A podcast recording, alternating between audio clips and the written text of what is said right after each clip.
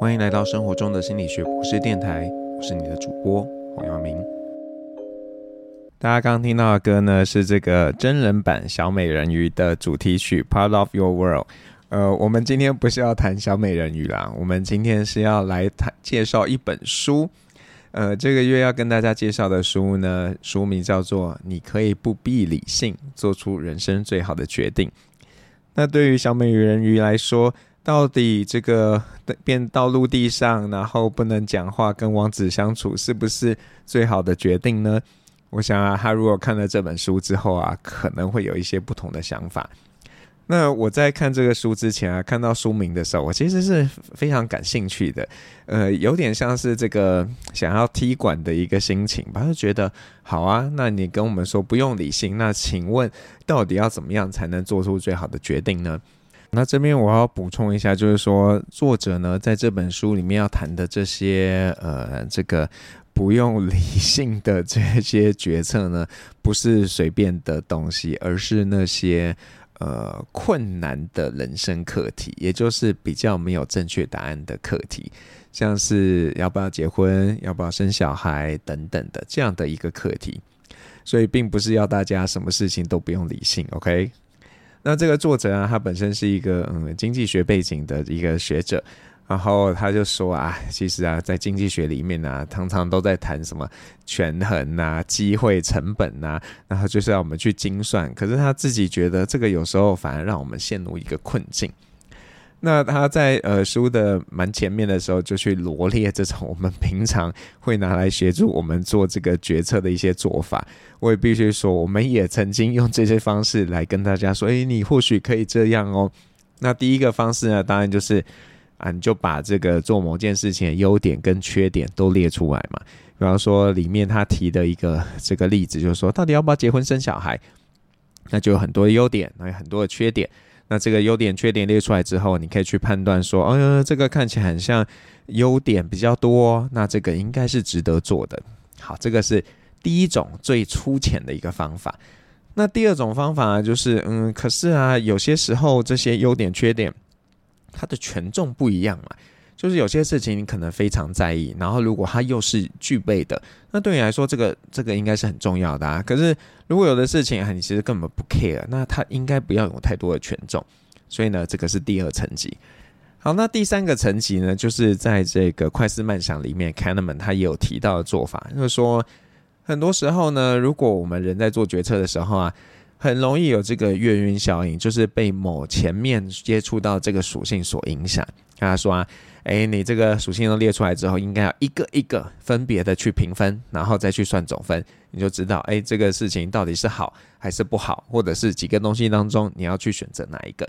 好，那刚刚讲的呢，就是所谓的理性的做法。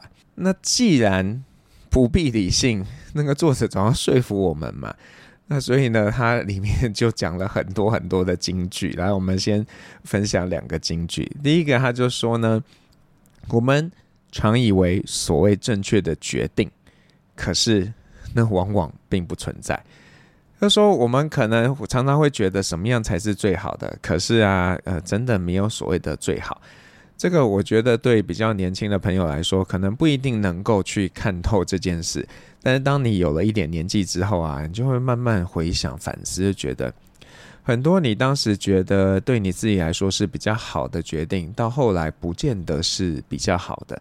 那相对的，原本觉得不好的，到后面，可能觉得其实还不错。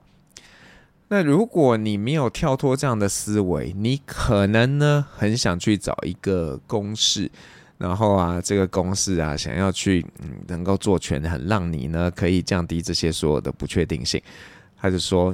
嗯，这个公式可能很简单，这是它的特色，可是这也是它的毛病。为什么这样说呢？因为我们的人生啊，其实一点也不简单哎。你说你真的可以用一个公式来解决大家人生的问题吗？可能是没有的哦。所以，呃，这个我们以为的理性，是不是真的可以帮助我们啊？这个很像没有办法哦。然后作者接着讲到一个很重要的事情，就是。我们在做这个呃选择的时候，我们到底是考虑现在的自己，还是以后的自己？我们往往会觉得我就是以现在为考量嘛，可是现在的你跟以后的你的需求可能是不一样的哦。所以如果你在做这个决策的时候，你只想到现在的自己，那你有可能会做出一个嗯，长远来看你自己不见得会喜欢的一个决定。好，那如果我们没有办法真的透过一些理性的方式来做，那我们到底该怎么做？对不对？作者不能告诉大家那些方法不好，然后呃不告诉我们怎么做嘛。当然他没有那么不负责任呐、他觉得我们要去搞清楚，就是我们到底真正要的是什么。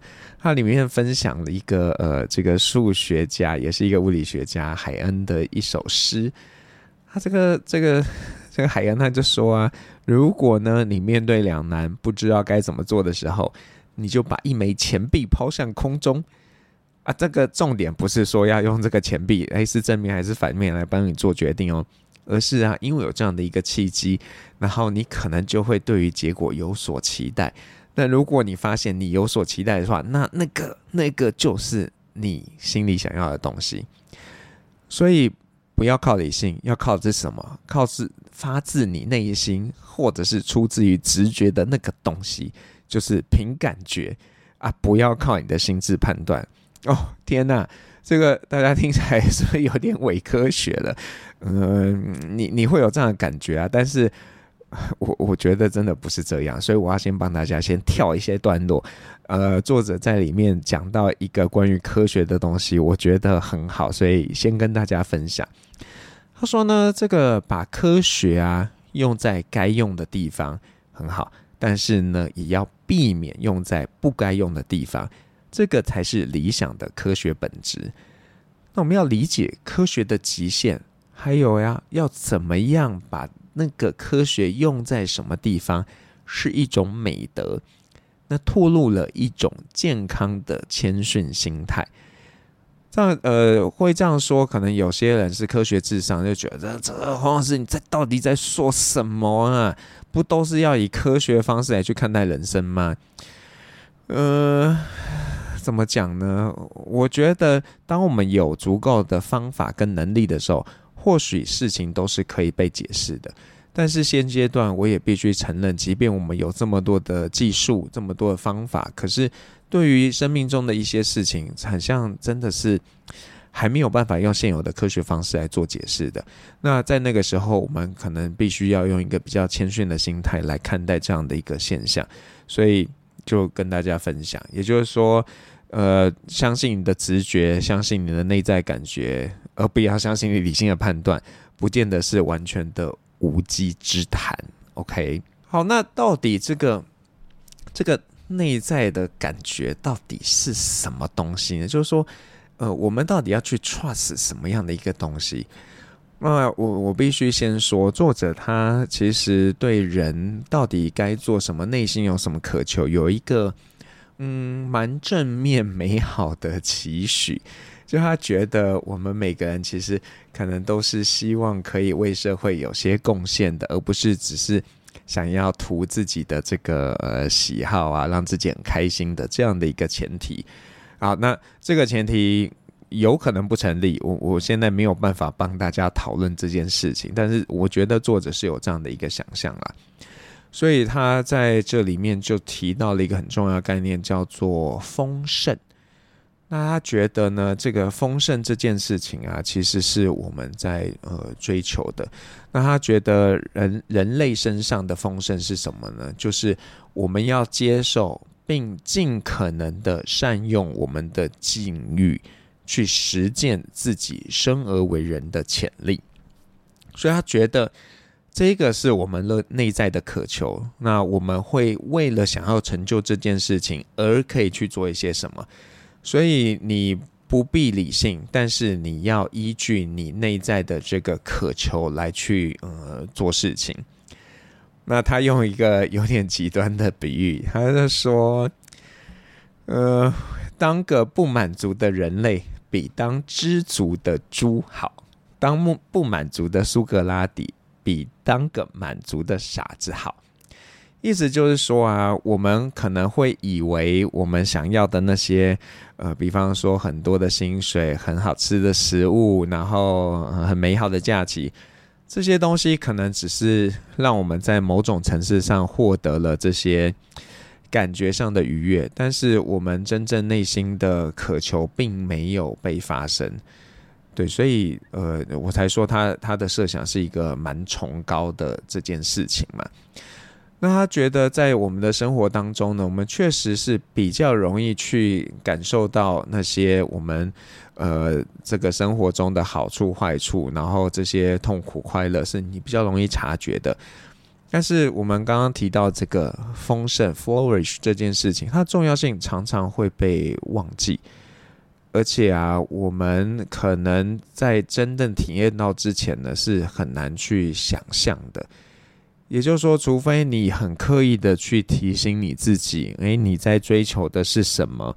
不然的话，你很容易会被路途中的这些小的奖赏所影响了，而引导你去做某些事情。对，那呃，我我觉得这个是一个还蛮重要的提醒吧，就是到底我们生而为人，我们在追求的是呃什么东西？所以作者就以他自己呃有这个以色列大学邀请他去那边教书，然后如果你用理性的判断，就会觉得这个很像是不可行的，可是。他发现，如果他有机会去以色列教书，他可以做什么样的事情？这个是满足他还蛮重要的一个呃人生方向的目标吧。所以他就觉得那件事情呃其实是呃可以去做的。好，那这个大家可以真的好好想一想啦，就是说，诶，到底你人生在追求什么东西？然后呃，你会不会很多时候在追求的东西，其实根本就。就是不值得的。那他针对这个做选择这件事情呢，还有非常多非常多的提醒。比方说，他就说，呃，就是很多时候不是考虑要不要妥协，就是应该要妥协，因为啊，最好并不存在，并不是因为很难找到，而是呢，这种所谓的最好的概念，其实是嗯，一点意义都没有的。对，所以我觉得我们 真的在生活中很容易会陷入这种啊，到底什么比较好的比较？可是那些的比较其实根本都是不重要的，因为为你来说，生命中最重要的事情其实不会 见到那个境界。OK，不需要去考虑什么。对，因为如果一件事情是真的是你想要做的，然后。他就是应该，只要违反这个底线，你就不做。如果只要是可以让你做到这件事，你就应该要去做，就是这么简单而已。所以，呃，我们这个很多时候以为我们有很多的困扰，可是这些困扰本身有点像是一个自己的烦恼吧，因为。呃，那些东西其实并不重要，并不是真正对你有影响的，而我们却可能在大环境的一个灌输，还有呃，这个从从小到大的养成底下，我们会觉得呢，啊，那个很像是重要的，然后就觉得说，对对对，我们就应该去呃执着啊，去追求那些东西，可是嗯，可能真的不是这样的。所以作者讲一句话，他说呢，只要啊牵涉到你存在的本质，想都不要想利害得失的问题，以正直完整的姿态活下去，做正确的事，尊重自己，这个就是嗯很底线的一个做法。那呃，可能你会觉得啊，这个听起来好 怎么讲，好乌托邦哦等等的。对，某种程度上可能会让人有这样的一个感觉。那呃，但是我也其实某种程度是认同的啊，就是说，在这个资本主义社会底下，我们很容易会迷失了方向，不知道我们到底呃在人生在追求什么，在忙什么。那如果我们没有刻意的去提醒自己，然后去呃矫正这样的观念。我们很有可能就陷入一个困境，然后可是实际上你你真的就会瞎忙，因为你在那困境之中，你也很像没有获得，在那边转圈圈。对，那当然我知道有些人可能会有另一个问题嘛，就是说，哎，你可能还不知道为你自己来说那个所谓的那个丰盛的那个东西，就是说，What's that？对，这个我觉得是呃不容易的。就是说，你说每个人出生都要变耕地嘛，或者是都要当这个陈树菊阿嬷嘛？嗯，好像也没有嘛，对不对？那那我们要怎么样去呃帮自己一把呢？呃，我觉得他用一个还蛮不错的一个比喻，就是说我们可以跟这个一个美国足球大联盟的教练学习。那这个所有的这个职业球队在美国，他们都会有这个选秀的过程嘛，然后就会有一个顺序。那通常都是这个呃，这个记录比较差的球队先选嘛，因为要帮助他们提升他们的这个表现。然后这个比尔教练呢，他很特别，就是他宁愿呢这个不选那个排名比较前面的，然后他希望呃你你就让我在那个比较后面再选，可是我想要多选几个人。那为什么他想要这样做呢？因为他觉得我们其实很难在这个很短暂的指标里面去知道这个人到底是不是好，是不是适合这个球队的。那与其这样冒险，还不如我就呃有大一点的破，然后我从这破里面呢再去选。这样我有比较多的观察跟了解之后，我知道谁是真正好的。那这个套回在各位的身上可以做的事情，就是去增加自己的可选择性。也就是说，你就多去尝试跟体验嘛。然后，与其呢花很多时间去指他，哎，这个做这个会怎样，做那个会怎样？只要它没有太大害处啊，就去做。做了之后再说嘛。因为你与其在前面想了很久，深思熟虑很久，然后才去做，可能然后又发现啊，这个跟我想的不一样，那是不是就浪费很多机会？但是如果你就是抱持的一个 Why not？反正损失不大，或甚至没有损失，那我就去试试看。对，这个是他给的第一个建议。然后他还有一个补充说明，就说啊，很多时候啊，我们以为我们在做选择嘛，我们没有办法决定，是因为呢，我们没有足够多的资讯。但是这不是全部的原因，很多时候可能是因为我们其实不喜欢做决定啦，所以我们才会在拖拖拖。OK。好，那第二个他给的建议就是说，我们在做这种各种尝试的时候啊，不要因为有风险就害怕，反正就是要多去试。那第三个，我觉得这个非常的鸡汤，就是但是是好的鸡汤啊。他就说，如果我们去尝试之后啊，得到跟我们自己预期不同的这个人生抉择的时候啊，不不要觉得这是一个错误，它只是跟你期待的不一样而已。那不要觉得很自责，你要原谅自己。那这个可以套用在很多生活的面向嘛，不管是嗯交的男朋友也好，或者是选的工作，或者是你选择念的科系也好，我们没有实际上经历过，怎么会知道是怎么样？那很多人会陷入懊悔，然后觉得啊，如果那时候怎么样，我就不会陷入这个困境。啊，请不要这样子啊！你要知道，好，既然发现这是不喜欢的，那就呃做一些醒思，然后 move on，下一个会更好。你只能这样啦。那他呃在这边有一个呃最后一个很很棒的建议，他就说：人生苦短，不应该漫不经心为那些你发现不适合的事而坚持。OK，我我觉得这里面很多的讲到很多的割舍，这真的是非常的重要。那他他当然虽然鼓励我们多去犯多去尝试，那多去尝试呢，可能就会伴随着会有。嗯，可能遇上很多的错误，但是这个错误没有关系啊。那我们就是，呃，能够站起来再去面对嘛。那当然，你也要学习说啊，怎么处理这个面对这个错误、沮丧的这个心情等等等等的。好，那那接着在呃这个后面，我觉得后面几个章节其实都蛮棒的。有一个章节他说要像艺术家一样，为什么要像艺术家一样呢？因为他觉得啊，艺术家就是。其实啊，没有一个很清，在他们开始画之前，其实不一定知道他到底要干嘛。但是就边做边调整啊，就是抱着一个很开放探索的心去做调整。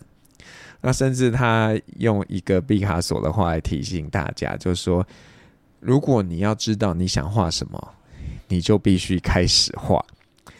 我觉得这是蛮棒的提醒，因为很多人都会在那边纠结，就想老半天，然后最后什么也没做。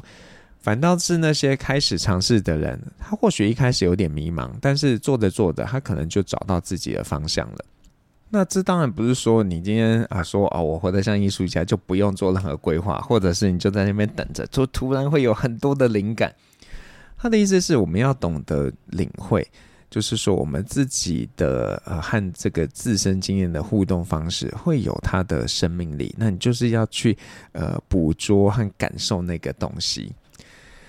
那呃总的来说，其实这个作者在这本书里面就是希望大家呃在做各种决策选择的时候啊，不要呃有一些无意义的纠结。就是很多我们觉得很重要的决策，让我们困扰的事情，它可能其实一点都不值得我们烦恼，然后我们却花了很多的时间精力再去处理这些呃大大小小的事情，但这样可能也有一点不负责任啊，因为你说呃结婚重不重要？你说找工作重不重要？这可能都很重要啊，那怎么可能一竿子就把这些都打翻呢？就说啊你要去追求你人生的意义，这个才是重要的，也也不能这样讲啦。那贯穿这本书里面有一个大家都认识的人，叫做达尔文的例子，我觉得还蛮有趣的。他就从达尔文一开始这个去呃想象他自己要不要结婚，然后呢，就是从呃一步一步的带你去思考，然后甚至用达尔文实际的呃这个最终的选择来让我们去看到，对于这种没有正确答案的困难的事情。他会建议我们就是要回归，到底这件事对我们是不是有意义，是不是有目的的，然后是不是跟爱、跟丰盛，是不是能够让我们发挥自己的天赋有关联性的？那如果呢，你的选择是依据那些，那这才会让你就是有那种怎么讲，全身充满能量，想要变得更好的这样的一个冲劲。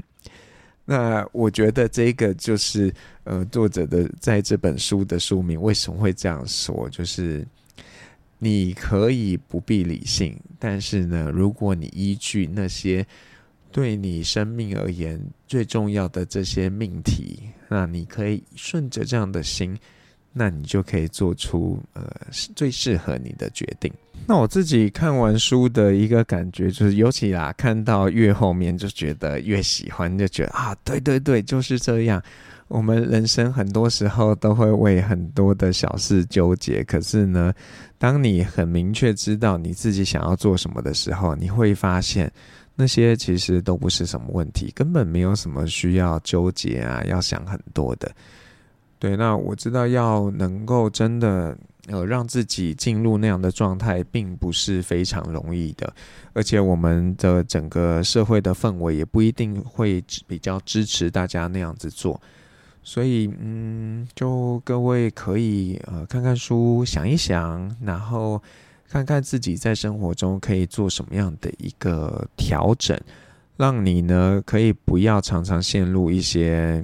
这个无谓的这种决策困境当中，如果你发现这一个问题本身本来就没有一个标准答案，那你也真的没有必要强迫自己说啊，我我非得要怎么样，然后要很纠结。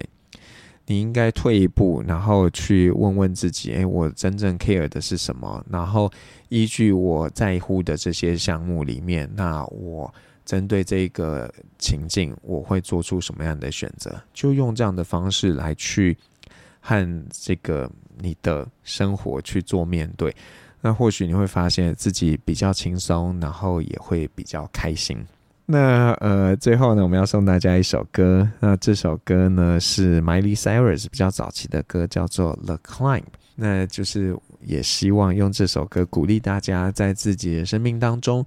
都可以找到那个为你而言是很有意义的事情。那再次呃，把这本书呢介绍给大家。这本书是脸谱出版的，你可以不必理性，做出人生最好的决定。那祝福大家都可以做出最好的决定，然后让自己的人生是更有意义的，生活中的心理学博士电台，我们下次再见。